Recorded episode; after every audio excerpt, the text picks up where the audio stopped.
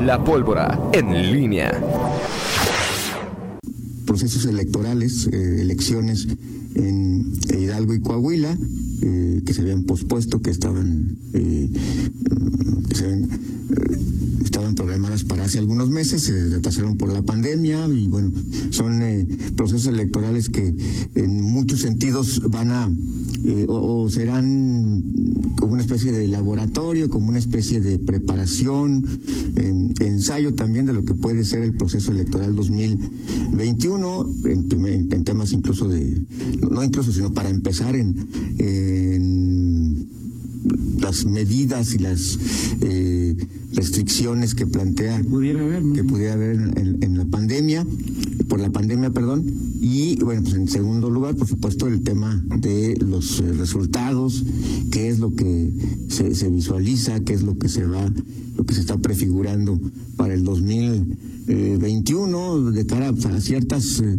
premisas que se tienen en eh, de- en la política mexicana eh, eh, res- respecto a pues la, si, si Morena va a refrendar su, su papel de primera fuerza política sí y, una de las cuestiones que eh, pues ya comentábamos si el PRI este pues es capaz de, rehacerse y, sobre todo de eh, sien- siendo el partido que tuvo el resultado más más eh, desastroso en el 2018 si puede rehacerse lo de ayer pues es un Pero es un buen indicativo, ¿no, Miguel? O sí sea, claro sí, digo sí por supuesto en Coahuila Fueron elecciones locales, se escogían, si no recuerdo mal, obviamente diputados locales de Coahuila y, e Hidalgo y alcaldes de esos dos. sí, dos elecciones estados. eminentemente locales Pero que bueno, ahora, los dos estados, Coahuila y e Hidalgo, están gobernados por priistas. ¿No? sí exacto, Riquelme en, exacto o sea son, Riquelme en Coahuila y Rufo en Hidalgo. Bueno, Rufo. Rufo. Rufo este esposo de la actriz. No acuerdo cómo se llama él, él, pero Victoria Rufo sí, el esposo de, de ella, ¿no? sí Este, Y pues, sí, digo, a mí sí me llamó la atención, Miguel. O sea, Sí, o sea, sí, o sea, sí son priistas, sí tienen el control de alguna manera. que, que, bueno y que de hecho el, el PRI sigue teniendo la mayor eh, sí sí sí estoy, estoy, estoy bien en la mayor parte de las gubernaturas no o sea el PRI Tiene sí- 11, tiene 11. 11 gubernaturas, sí, más digo más o menos ahí, ahorita la lista, pero, sí este pero sí debe tener, o, ya te digo cuántas gubernaturas tiene. Pero el PRI, pero eh, finalmente para el, el PRI cualquier cosa eh, positiva pues, eh, es, es, eh, resulta alentadora y bueno ayer el, el resultado sí, porque en, en Coahuila parece ser que, que mantiene una eh, Ganó todos, ¿no? prácticamente arrasa y en, y en Hidalgo también lleva ventaja según los primeros resultados. Eh, El gran perdedor, bueno, en Coahuila nunca ha pintado, pero el gran perdedor en Hidalgo fue el PAN. sí, Porque el PAN tenía Pachuca, eh, era el, el alcalde actual es del PAN, ahí en la ciudad más grande de, Hidalgo, y el PAN quedó en tercer, tercer lugar, o sea que el PAN, Sí. ah, terrible. Sí, sí, y lo de Coahuila, los dos es, pues ya lo tendrán que saber, es lo que de veras pesa en la boleta es López Obrador, sin López Obrador Morena no, no es, ajá. Porque digo, o sea, es decir, este... En Coahuila sí fue aquello un, un moreirazo, ¿no? Es decir, ahí... Sí, sí, totalmente. Ahí, ahí el, el gobernador es Miguel Ángel Riquelme. Riquelme. Riquelme en, en, en- en Coahuila. Y pero, creo, creo que son, son, son las primeras señales. Ahora hay que recordar, esto es, es solamente. No, no habrá otro proceso electoral antes de, de, de julio, sí. Este, estas son las que estaban que son las retrasadas. sí, creo que sí. Son las que estaban, de, de Ah, hecho, California. retrasadas, eh, pero viene el, el proceso electoral de julio y bueno, pues ahí sí, eh, con el proceso electoral más, más grande que se recuerde en una elección, digamos, intermedia, ¿no? O sea, que no se elige presidente de la República, pero se van a elegir eh, un, un número récord de, de gubernaturas, además de congresos estatales, entre ellos el de Guanajuato, las alcaldías, en, en fin, y, y- y las, las, las, eh, cosas se van reacomodando. Porque Es- También Torreón lo gobernaba el PAN, ¿eh? Y se me hace que también Torreón, este, Torreón en este momento lo gobierna el PAN y no sé qué que si si, eh, si hay resultados ya previos ahí de cómo le está yendo a Así es. Y bueno, pues te- las noticias, estas, estas, esta recuperación, pues alienta a muchos, hasta el propio mm, eh, nuevo delegado del, del PRI, que justamente viene de Hidalgo. Él, él- él lo dijo antes de que se dieran los resultados. Sí, claro, sí, sí. Ahora los, Digo, a mí, Miguel, pues, No, digo, por lo que supuesto. ayer, pues, digo, sé que es lo políticamente correcto. Toño, todos, o sea, hemos visto pasar aquí en Guanajuato eh, eh, no sé cuántos delegados en los últimos 20 años. Y, ¿Caray, y- y llegó todos como delegada? O sea, lo que pasa es que Ruth es, es eh, sí llegó como delegada, pero lo que pasa es que ella, ella llega, ella es la delegada en funciones de presidenta, o sea, es decir, la presidenta del partido. Pero llegó como llegó este, este señor. Sí, hasta donde recuerdo, sí. Se convierte en, de- en delegada en funciones de presidenta, entonces, digamos, ella, ella ocupa el cargo local y el, el- Y entonces Arias es.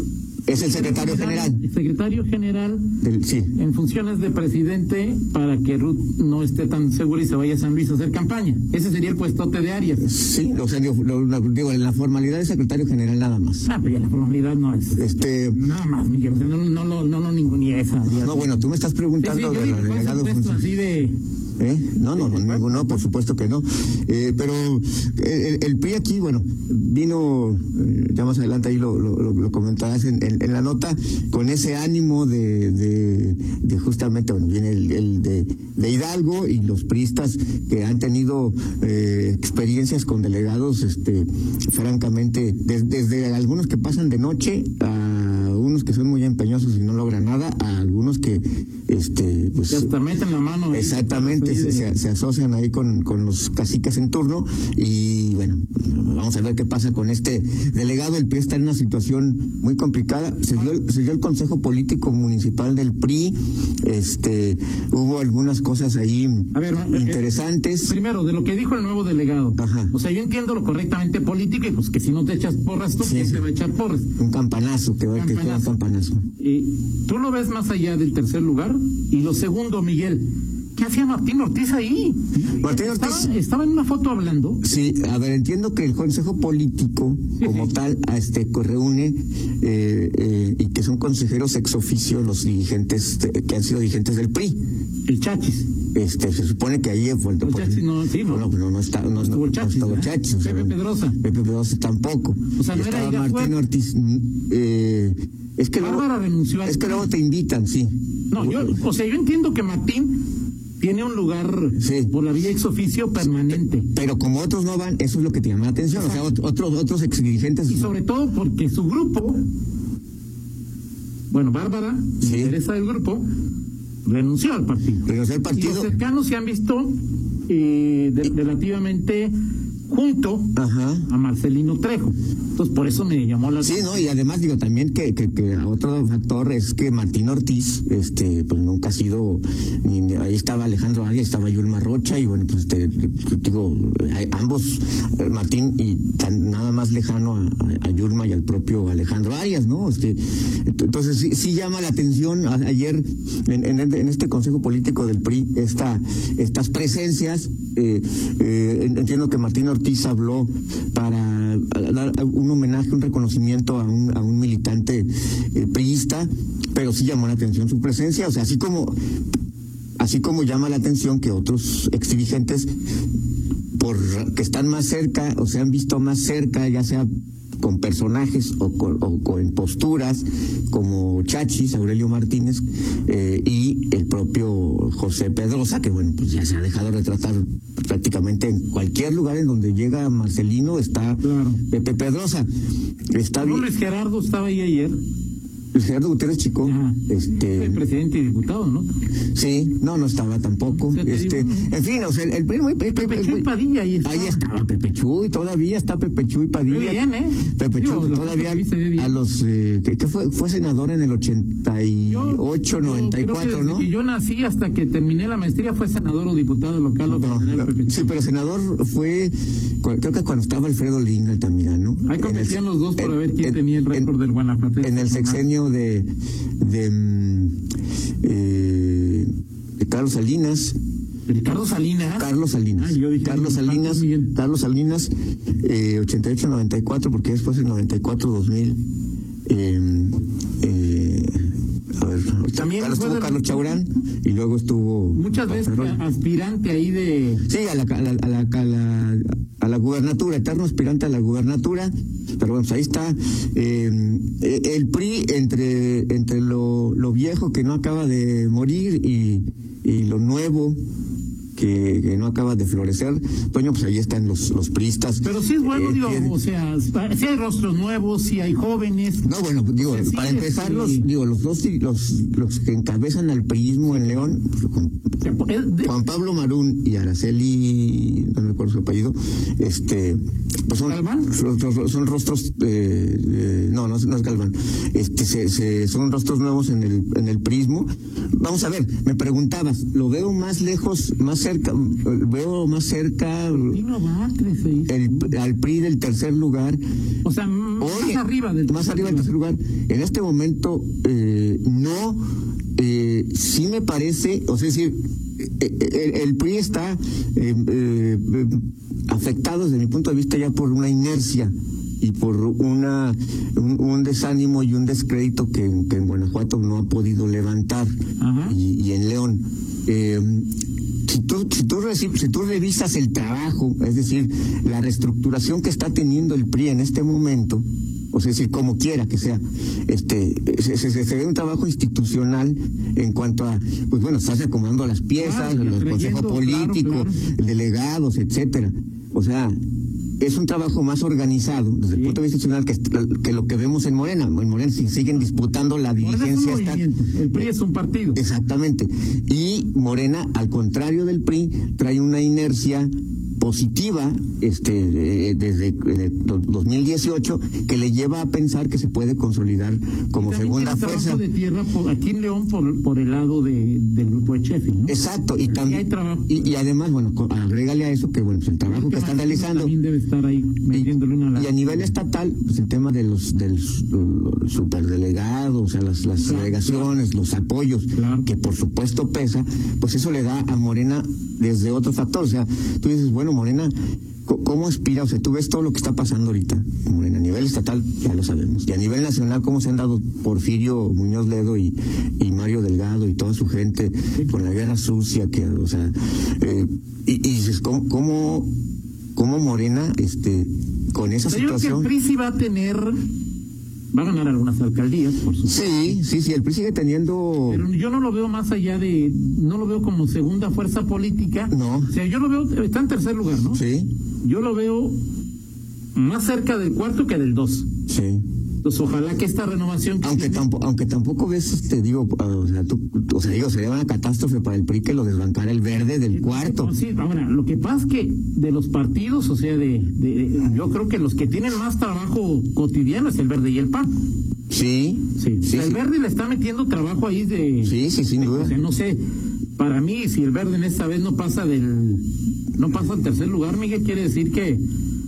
Pues Guanajuato no es así que digas muy verde ecologista entonces. No, y, y además, este, el, verde, digo, yo creo que el verde todavía está en una situación mucho más eh, frágil que el PRI, porque el verde está todavía debatiéndose entre que se acerca Morena, este, eh, y, y, o sea, decir, e- eso creo que le, le puede terminar eh, eh, pesando, en efecto, si, si, si el verde pues no da un salto, y sobre todo en esa batalla que ha tenido el verde, ¿no? De, de- de como de tratar de, inde- de, de ser como independiente de cierta buscar una identidad estatal. estatal, ¿no? Este, aunque bueno, en lo federal, pues ahí Nos está. afecta de alguna manera, por Así supuesto, es, ¿no? así es, en fin.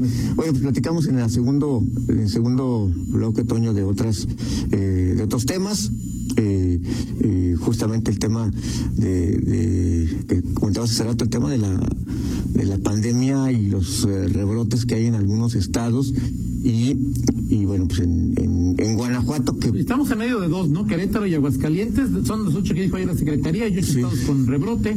y, y que pareciera que no, los números no dicen mucho, pero sí hay algunos datos que, que nos obligan a, a hacer, eh, pues a poner alerta de, de, de, bueno, pues la situación que está Guanajuato y que, sobre todo por la, la mayor movilidad que hay y el semáforo que se avanza, pero que en la calle, pues este es otra cosa.